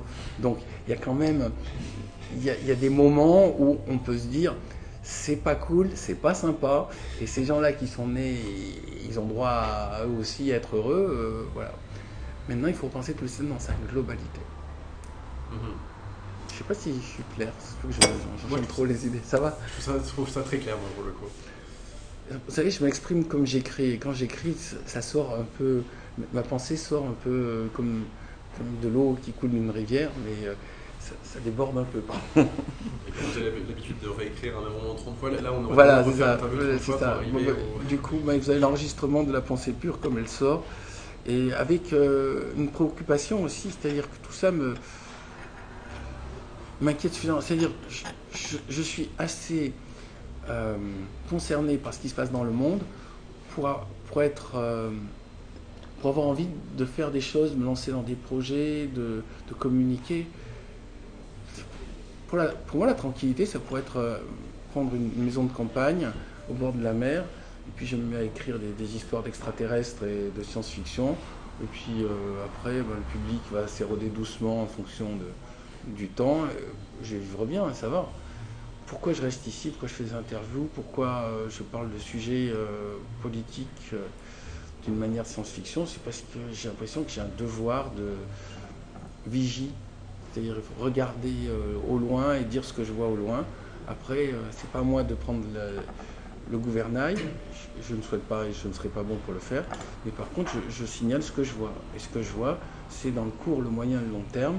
Si on ne change pas de direction, on va avoir des, des problèmes. Et plus le temps va aller, plus euh, ces problèmes vont devenir importants. Ok. Bah, ça répond à une question que j'avais prévu de vous poser après, parce que c'est vrai que ça appelait une communion, euh, enfin euh, une plus grande communion avec la nature, c'est vrai que vous restez à Paris, mais c'est vraiment parce que ce devoir de, se dire. euh, C'est ici que ça se passe. Ouais.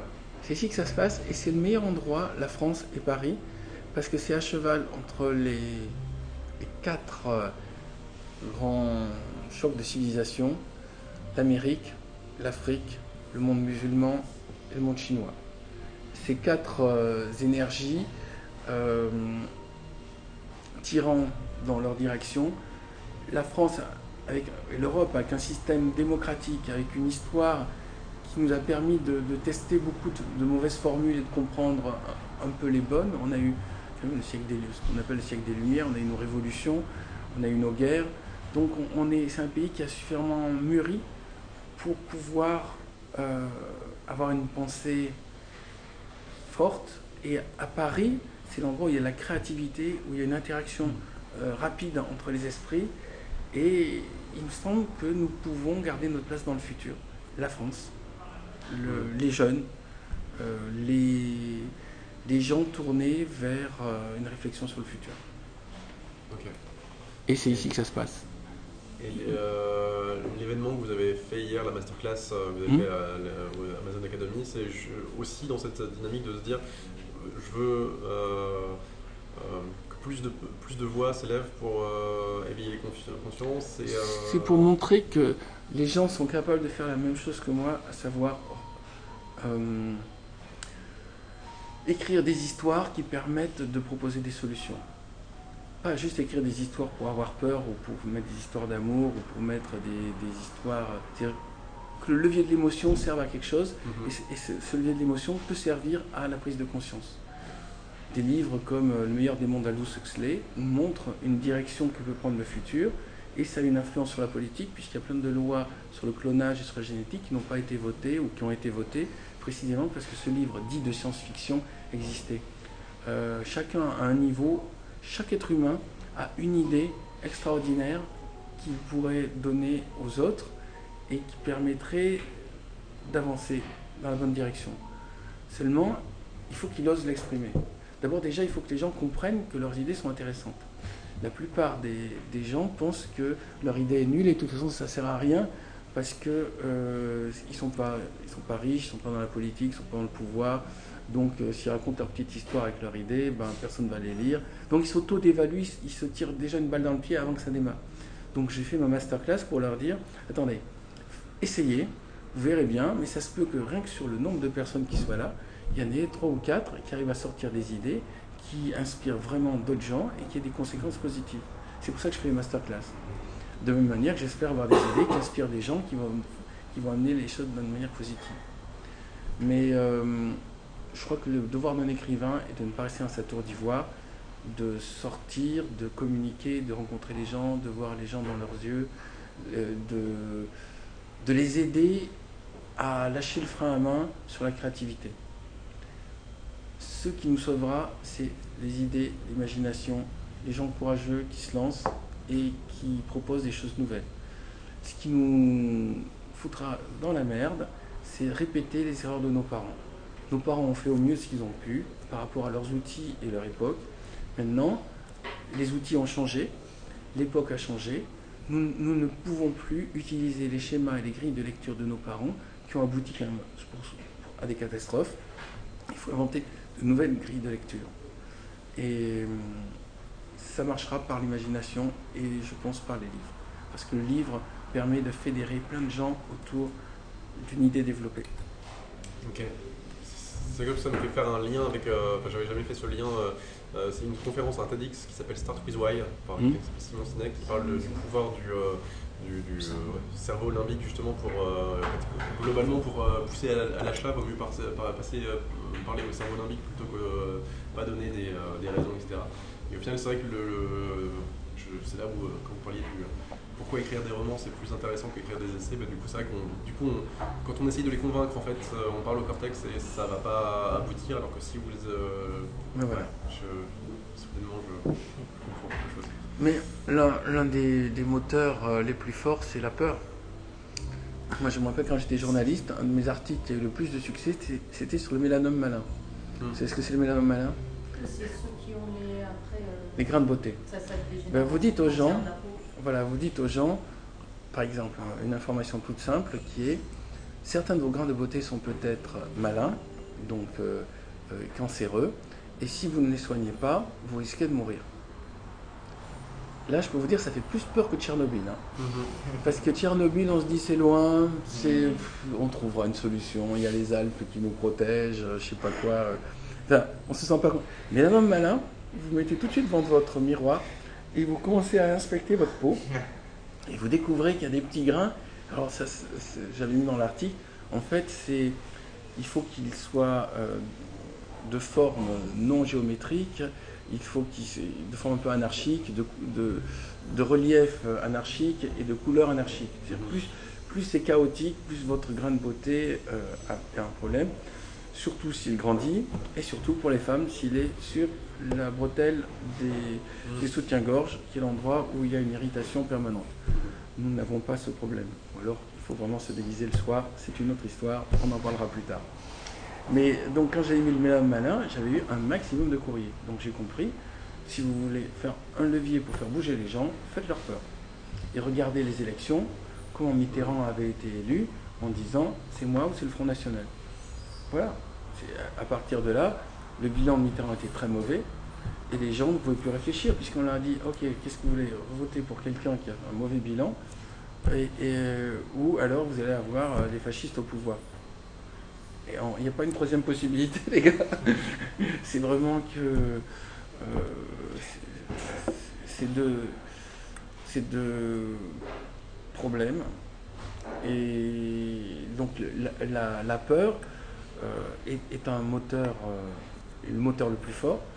Après, le deuxième euh, moteur, c'est le plaisir, ou le rire, ou le- la joie. C'est beaucoup plus difficile à installer, c'est beaucoup plus fugace, c'est moins fédérateur. Essayez de faire rire ou de mettre dans la joie un groupe de gens, vous verrez, euh, c'est compliqué. Mais essayez de leur faire peur, il suffit presque faire bouh et ça suffit.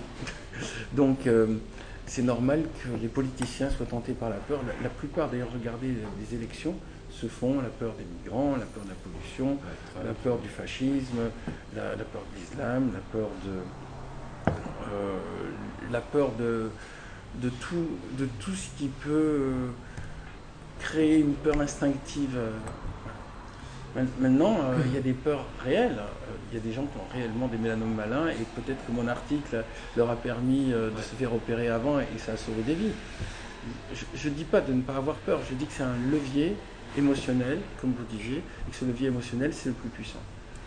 Ça fait fort d'en entendre. euh, J'ai le sentiment que euh, enfin, la une de tous les journaux joue sur cette peur. Au Oui. est peut-être un peu désensibilisé, alors c'est ce côté un peu euh, Exactement. permanent qui. euh, E- Exactement. Le. Le, le- le danger de ce qui se passe actuellement, c'est qu'on nous envoie tellement d'émotions fortes très très vite qu'on devient blasé. À peine on a, on, a eu une terreur que déjà il y a une nouvelle. Donc euh, au bout d'un moment, on a le cuir euh, épais, puis on s'en fout de tout. Il y a la tendance à, bon bah après tout, on va tous crever, donc je vais me prendre un petit verre de champagne et du caviar, et puis j'en ai rien à foutre. Voilà, et ça, c'est aussi quelque chose qu'il faut, il faut- sur lequel il faut communiquer, c'est garder votre capacité de colère, garder votre capacité de réaction, de résistance, gardez votre capacité de ne pas être influencé par les autres. Gardez votre capacité à ne pas, à chaque fois qu'il y a un chiffon rouge, être comme un taureau qui fonce et de se dire Attends, là, on met le chiffon rouge parce qu'on veut que je fonce. Est-ce que c'est vraiment mon intérêt? Est-ce que c'est l'intérêt réel du groupe? Mhm. Autre question? Euh, ouais, moi, je, je voulais vous demander, euh, vous allez revenir tout à l'heure euh, sur le développement un peu systémique que vous aviez fait et genre, la refonte du système comme on le connaît. Est-ce que ça passe pas d'abord par l'éducation? Si. et par, euh, et par euh, prendre les gens, enfin les êtres humains très tôt, et leur expliquer très tôt ce que vous expliquez, comment on s'ouvre au monde, etc. Et est-ce que vous, vous y avez pensé aussi, à travers votre travail, de s'adresser à des publics, enfin on peut lire vos, vos livres relativement jeunes, mais encore plus jeunes Alors, par rapport à votre remarque, oui, l'éducation est la clé du système. L'éducation, c'est-à-dire que vous allez configurer les cerveaux pour pouvoir les préparer à gérer euh, différemment les choses. Là, actuellement, l'éducation, j'ai l'impression qu'elle ne va pas dans la bonne direction, parce qu'il y a un nivellement par le bas, parce que le niveau général a baissé, et que plutôt que d'essayer de le faire monter, ils s'aperçoivent que c'est plus facile d'accepter de baisser le plancher. Euh, moi, j'aimerais bien créer une école c'est marrant, j'en parlais ce matin juste avant que vous arriviez, une, école de créativité. C'est-à-dire ce que j'ai fait avec euh, euh, ce que j'ai fait hier avec la masterclass en littérature. J'ai des amis qui sont dans d'autres domaines, qui sont hyper créatifs, que ce soit dans la musique, que ce soit dans le cinéma, que ce soit dans la peinture, dans les ordinateurs. Et moi j'aurais bien aimé créer un collectif de, de gens qui poussent les jeunes à être plus efficace, plus audacieux, plus efficace, plus euh, innovant, et euh, que ça devienne une sorte de, référence. Mais pour l'instant, euh, j'ai pas trouvé la structure. Je ne sais pas gérer du tout l'administratif, encore moins l'économique. Ce que je sais, c'est initier des projets.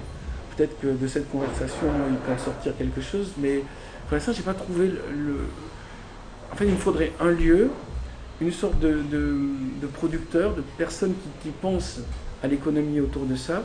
Et après, l'idée pourrait être de,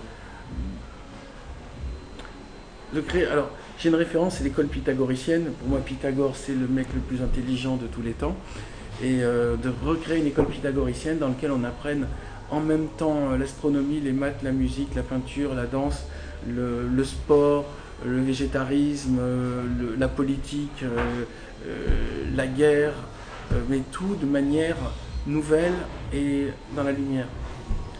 Je dis la guerre parce qu'il faut aussi, pour éviter la guerre, être capable de se défendre. Ça sert à rien d'être un, petit groupe de pacifistes qui vont se faire éliminer dès qu'il apparaîtra un, groupe de brutes. Euh, C'était le cas des, problèmes des pythagoriciens, c'est qu'ils ont rapidement compris qu'ils avaient beaucoup d'ennemis, donc ils, se sont, ils ont mis en place des mécaniques de stratèges qui ont servi notamment dans les villes voisines. Euh, C'était en Italie, à Crotone. Mais euh, euh, le principe de l'école pythagoricienne me semble quelque chose qui actuellement pourrait, pourrait être euh, très intéressant. Sur le même principe, est-ce que les formats des pays nordiques ou de l'Allemagne, etc., en ayant de l'école le matin et des choses plus classiques comme les maths, etc., et des disciplines plus artistiques, plus culturelles et tout ça l'après-midi, ça vous semble un Ah, système qui pourrait être intéressant quoi j'ai vu, ça- j'ai vu ça en Allemagne. Je, je souris parce que j'étais tombé sur une école, c'était des échanges d'élèves, donc j'étais je devais avoir euh, 14 ans. Et je suis tombé sur euh, une famille, donc euh, c'était un- forêt noir. Et euh, en fait, le matin, le fils allait à l'école, et l'après-midi, il était dans les groupes nazis. Et donc, il allait faire du sport, mais il faisait du karaté, il saluait, il faisait un salut à, à un tableau noir. Et euh, le soir, il faisait des sortes de. euh, il- il faisait des grands feux dans lesquels il faisait cuire des saucisses euh, et il faisait de l'entraînement mi- paramilitaire. Donc, c'est- pas forcément le meilleur exemple. Voilà.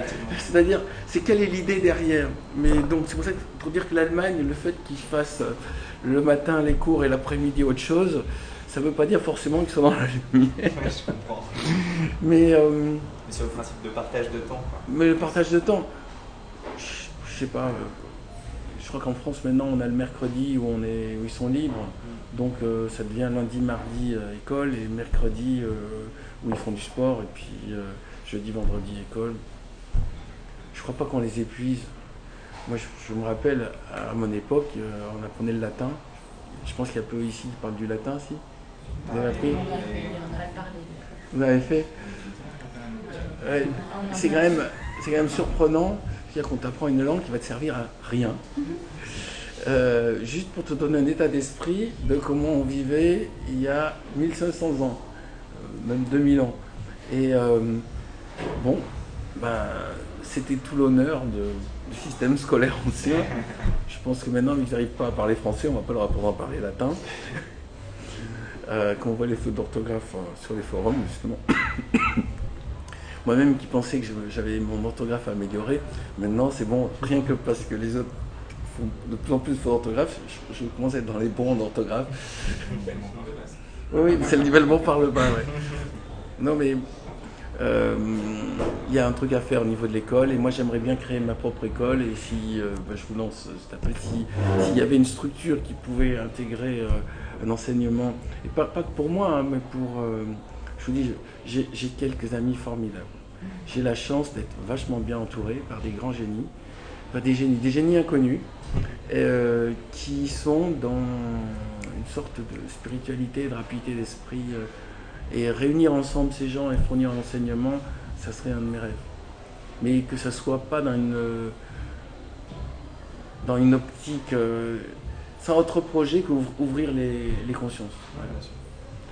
Et ne- essayer de ne pas tomber dans, ni dans la politique, ni dans la religion, ni dans les trucs, mais euh, éduquer les gens pour être créatifs et libres. Une autre question. Quels sont les, les auteurs euh, actuellement que vous, que vous lisez Par exemple, tout à l'heure, vous parliez de. Vivant Ou pas, mais en ce moment, non, mais enfin, notamment vivant, parce que je pensais à, Je lis beaucoup de morts. hein. au, problème, à- au problème à trois corps de, de Liu Cixin, euh, qui parlait juste, qui, qui développait Ah. cette idée de, de sage justement pour sauver la planète. Bon, pas du, du climat, mais euh, de, de force externe. Enfin, c'était pour avoir une idée de, de force externe, c'est quoi euh, des, des extraterrestres, mais c'est j'aime pas le terme. Ah oui. Et juste avoir une idée de ce que vous lisez actuellement. Alors là, je lis un truc qui s'appelle Régression d'un ami qui s'appelle Fabrice Papillon, qui parle du problème entre le Néandertal et le l'Homo sapiens. C'est-à-dire il y a comme une espèce qui a éliminé une autre espèce. Et euh, je trouvais ça passionnant. Et puis je lis un autre livre qui s'appelle Je suis Pilgrim, mais qui me fout une peur pas possible. Je tourne les pages quand même. C'est sur les risques de terrorisme biologique. Et il t'explique vraiment par A plus B comment ça va arriver la merde. Et tu sens que c'est ce qui va se passer. Et ça me fout les chocottes. Et je tourne les pages en espérant qu'il va me donner la, la solution. Un- Vous l'avez lu, non Je suis Pilgrim, personne? Oh putain. c'est 1500 pages de euh, un, un flic américain qui essaie de contrer un, un terroriste euh, saoudien qui veut refaire une sorte de, de World Trade Center, mais euh, avec euh, une arme bactériologique. Et, je ne sais pas comment il a fait sa doc, je ne sais pas si lui-même fait partie du service secret. C'est tellement précis, on sent vraiment que il a les- toutes les infos, il sait comment fonctionnent les services, il sait aussi comment fonctionnent les groupes terroristes. Et c'en est effrayant, vraiment. Il y a un moment, ce qui fait peur, c'est le fait que ça ressemble à la réalité. Et euh, on est rassuré quand il y a des vampires, quand il y a des extraterrestres, quand il y a des monstres, on se dit bon mais ça c'est euh, c'est pour faire peur aux petits enfants donc c'est pas grave. Et quand vous dites ah non non mais ça ça ressemble vraiment à toutes les infos que je vois aux actualités, ça a l'air de ressembler et il a l'air d'expliquer par A plus B qu'on va avoir ce problème là et qu'il n'y a pas de parade. À un moment dans, dans Je suis Pilgrim, le terroriste explique qu'il a lu un, dossier qui explique que euh, c'est un groupe de l'ONU qui a voulu avertir euh, les gouvernements qu'on on pouvait faire du terrorisme bactériologique parce qu'il y a des endroits où la sécurité sur les virus n'est pas suffisamment développée et qu'il suffirait de le récupérer. Et, donc ce groupe de scientifiques qui veulent avertir le monde de ce danger-là, ils, ils expliquent par A plus B comment va arriver ce risque. Et le terroriste, ben, il lit le dossier et il voit, ah ouais, ben, il s'offrait comme ça, comme ça, et, il explique qu'il n'y a pas de parade. Donc, euh, ben, euh, ben, je vais appliquer le système. Ben, comme dans le Trade Center, il paraît qu'ils sont inspirés aussi d'un livre qui dit, bah, tiens, il suffirait de détourner un avion et on le lance sur les, les tours. Ben, voilà. C'est-à-dire qu'il y y a ceux qui sont censés nous prévenir du danger, ils signalent le danger et donc ils informent ceux qui pourraient créer le danger comment s'y prendre. Et c'est c'est ça qui est, qui est dingue. Voilà. Donc je me suis ajouté cette frayeur en lisant ce livre et euh, c'est vraiment bien foutu. Puis voilà, et cette réflexion sur est-ce que le Néandertal n'était pas plus intéressant que le Cro-Magnon dont nous sommes issus. Voilà, les deux livres que je lis actuellement. Sinon, je lis aussi, euh, j'ai fait mon analyse euh, d'ADN. Vous avez fait ça peut-être? Non. Non. Ça s'appelle 23 et moi, Ouais. 23 and me. Et j'ai 2,7% de Néandertal contre 2,3% de moyenne planétaire. Donc je suis un peu plus Néandertal que la moyenne. 2,7 c'est pas beaucoup. Et puis je retrouve toute l'histoire de mes ancêtres dans mon ADN. Et euh, je trouve ça passionnant. Sur 12 000 ans, à peu près, il me signale tous les, tous les peuplades qui ont croisé mes, mes, mes grands-mères mes arrière-grands-mères. Il y a eu de l'amour, il y a eu du viol, mais au final, c'est la transmission de gènes. Il y a eu des guerres, il y a eu des épidémies. Ça, me- fait bizarre de. Je trouve qu'on a des informations extraordinaires maintenant. Avoir décrypté tout son ADN avec toutes mes, mes capacités, tout ce que j'ai en plus et tout ce que j'ai en moins, tous mes risques de maladie, plus tous les, élé- les maladies que je n'aurais pas, parce que j'ai des résistances naturelles. Euh, c'est le rêve, c'est la médecine du futur. Maintenant on va vous donner un médicament adapté à votre ADN particulier, et on saura que ça sera efficace. Parce que là, jusque-là, quand vous prenez une aspirine, c'est pas fait spécialement pour vous, euh, ou quand vous prenez un antibiotique. Mais là, si vous avez- on a votre, co- votre euh, code ADN et qu'on vous trouve l'antibiotique qui correspond à votre ADN, on, on va vers une médecine extraordinaire. Ce me semble. Mhm. Moi, honnêtement, j'ai encore des dizaines de questions, mais je ne veux pas non plus tirer la, la corde. Non, non, on va dire jusqu'à midi. Ok, bah, merci beaucoup. Euh, vous avez dit plusieurs fois ne pas croire aux révolutions violentes. Euh, Non. vous dites qu'il faut rendre l'ancien modèle obs- obsolète. Oui. J'aime beaucoup l'idée, mais en même temps, j'ai essayé de, me, de voir est-ce que euh, ça marche comme ça dans la. En fait, globalement, j'ai essayé de trouver des exemples Le jean, de. Le jean, le pantalon de jean. Ah, ah. Il y a un type qui à un moment, donc euh, c'est Levis, qui a eu l'idée de faire des pantalons de jean. Du coup, tout d'un coup, ben, les pauvres et les riches ont le même pantalon. Ça a l'air de rien, mais le fait de s'habiller pareil, ça a enlevé. Regardez les livres d'histoire, les pauvres et les riches se reconnaissaient au fait qu'ils avaient des vêtements différents. Mhm. Euh, sinon, euh, le, le smartphone. C'est quand même euh, bah, Steve Jobs qui a eu l'idée de faire qu'on n'ait plus de stylet et puis que il y, ait des systèmes stables et qu'on utilise juste les doigts. Ça fait que maintenant, tous, on peut, on peut en avoir sur nous. Puis après, euh, Facebook. Les pauvres et les riches communiquent pareil. Quand, on- quand vous créez un profil, on ne demande pas votre niveau d'études, votre, euh, ni votre niveau d'argent. On a accès à des outils, euh, qu'on soit pauvre ou qu'on soit riche, qui sont similaires. Euh, même il existe des smartphones pas chers qui vous permettent d'être connecté. Euh,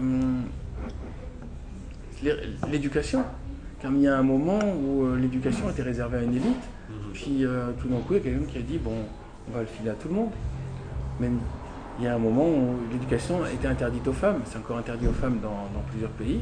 Puis il y a quelqu'un qui a dit bah tiens, on va, on va l'ouvrir aux femmes. Le premier qui a ouvert les écoles aux femmes, c'est Pythagore.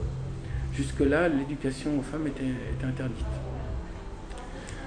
Donc il y a quand même des gens qui à un moment ont dit tiens on va faire autrement et puis on- grâce à ça, maintenant ça me semble évident, mais grâce à ça on a pu faire un pas dans la bonne direction. Et c'est euh, ouvrir les écoles aux femmes, c'est pas un problème économique, c'est même pas un problème euh, d'être riche, d'être pauvre, c'est juste un moment où quelqu'un s'est dit bah, après tout les femmes euh, peuvent faire avancer la, la société, on a besoin d'elles pour euh, aller de l'avant, elles sont pas juste là pour faire la cuisine et torcher les gosses.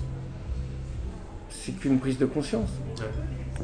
Comme un jour on aura une prise de conscience que la planète mérite qu'on fasse des petits sacrifices et qu'on renonce à faire vroom vroom avec la voiture parce que ça va, ça va détruire euh, tout le milieu. Ok. Autre question? Ah ben, Je. ta dernière alors, je sens que tu m'as dit que tu as 10. J'en ai, ouais, j'en ai même plus que ça, mais Ouais, en mais vrai, je vais pas toutes les proposer.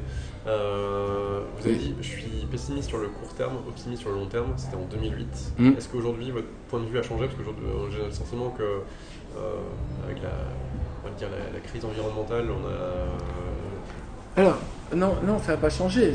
Je suis encore plus pessimiste sur le court terme et encore plus optimiste sur le long terme. Mais euh, il suffit d'une personne intelligente pour que tout puisse s'arranger.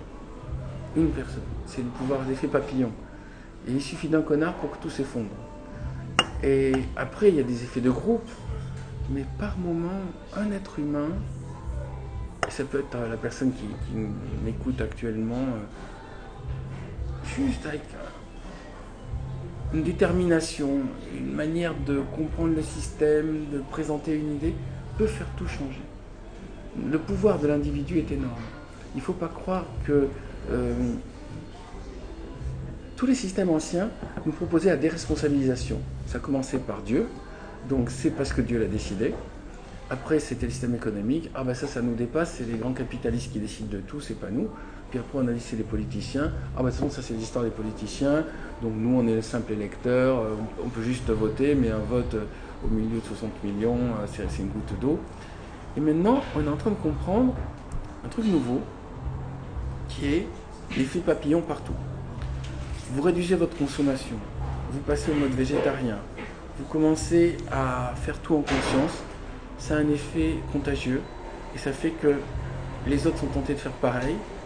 Vous pouvez communiquer dessus grâce aux plateformes, euh, grâce à Internet. Et il peut y avoir une personne qui a une bonne idée qui tout d'un coup va pouvoir influer plein plein plein de personnes.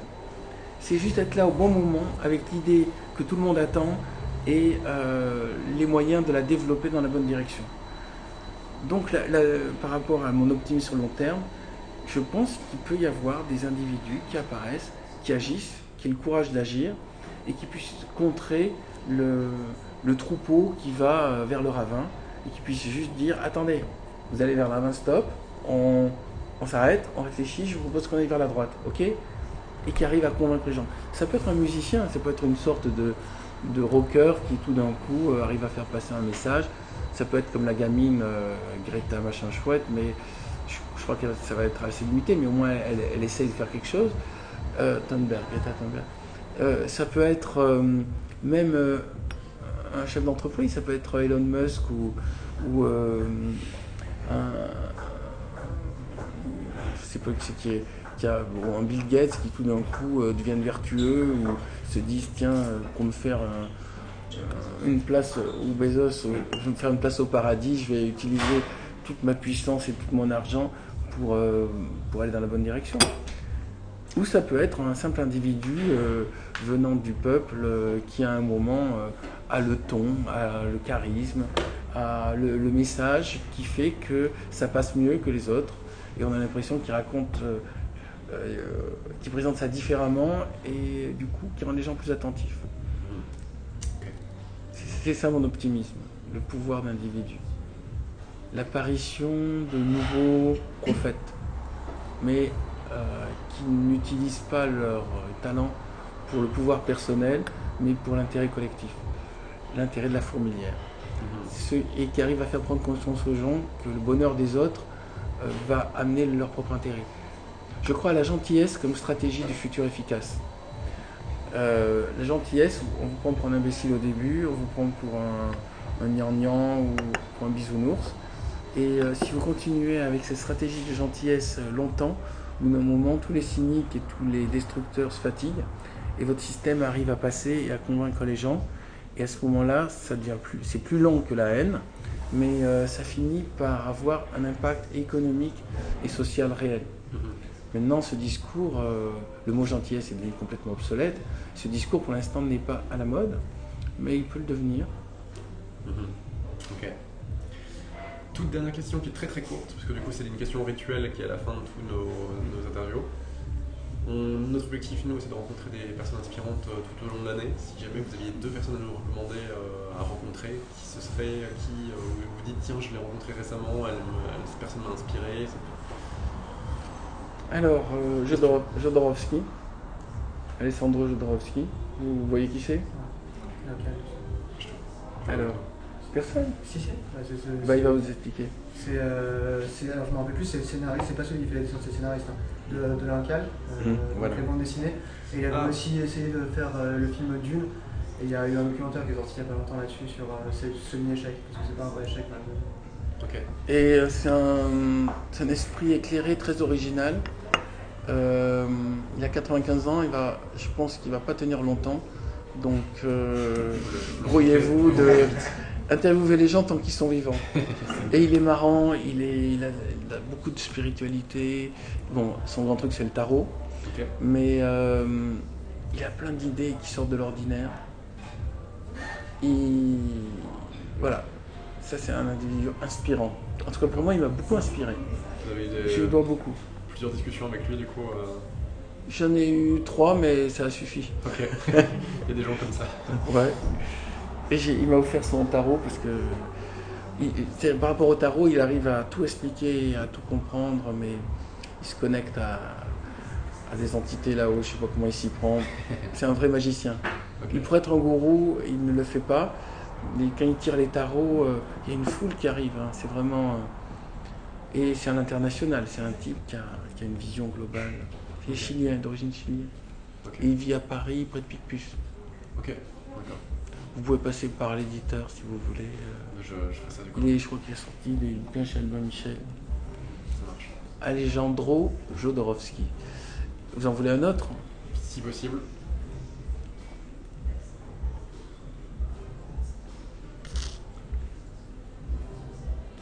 Je pense que c'est parfois un exercice compliqué.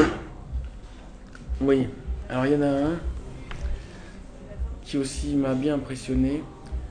C'est hum, Jean-Michel Truong. Alors je peux vous donner les coordonnées. Vous pouvez dire que vous, venez de ma part. Alors attendez, je peux décrocher. Allô? Oui, Mona. Je suis au Molitor.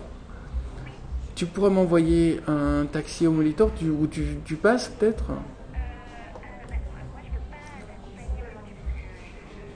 Ouais. Je serai au Molitor, tu veux me l'envoyer à quelle heure «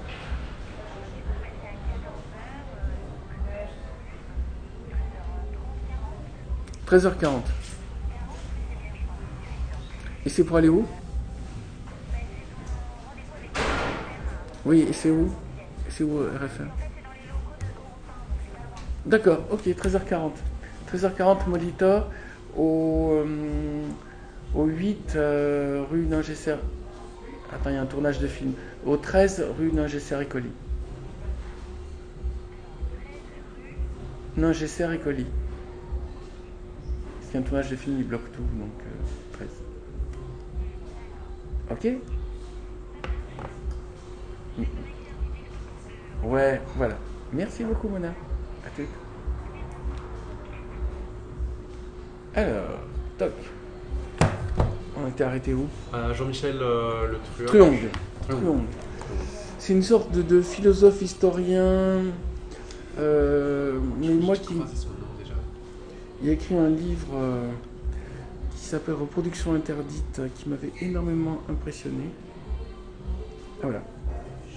06. Oups. Ah oui, ça va être enregistré, mais je vais quand même le prendre en cas. Alors tiens, voilà. On est sûr que ça commence par 06 et non pas 07. Merci. Voilà. Et euh, ouais, Jean-Michel Truong et Alexandre Jodorowsky, c'est deux pensées euh, très puissantes, autonomes, avec une vision sur le futur. Euh, c'est des, c'est des bons. Ok. Bah, merci beaucoup. Là, je vous donne du. Attends, je réfléchis. Ouais. Euh, vraiment, merci à vous infiniment pour euh, votre temps. Ben, merci à vous, c'est rigolo de faire des interviews collectives comme ça, j'aime bien.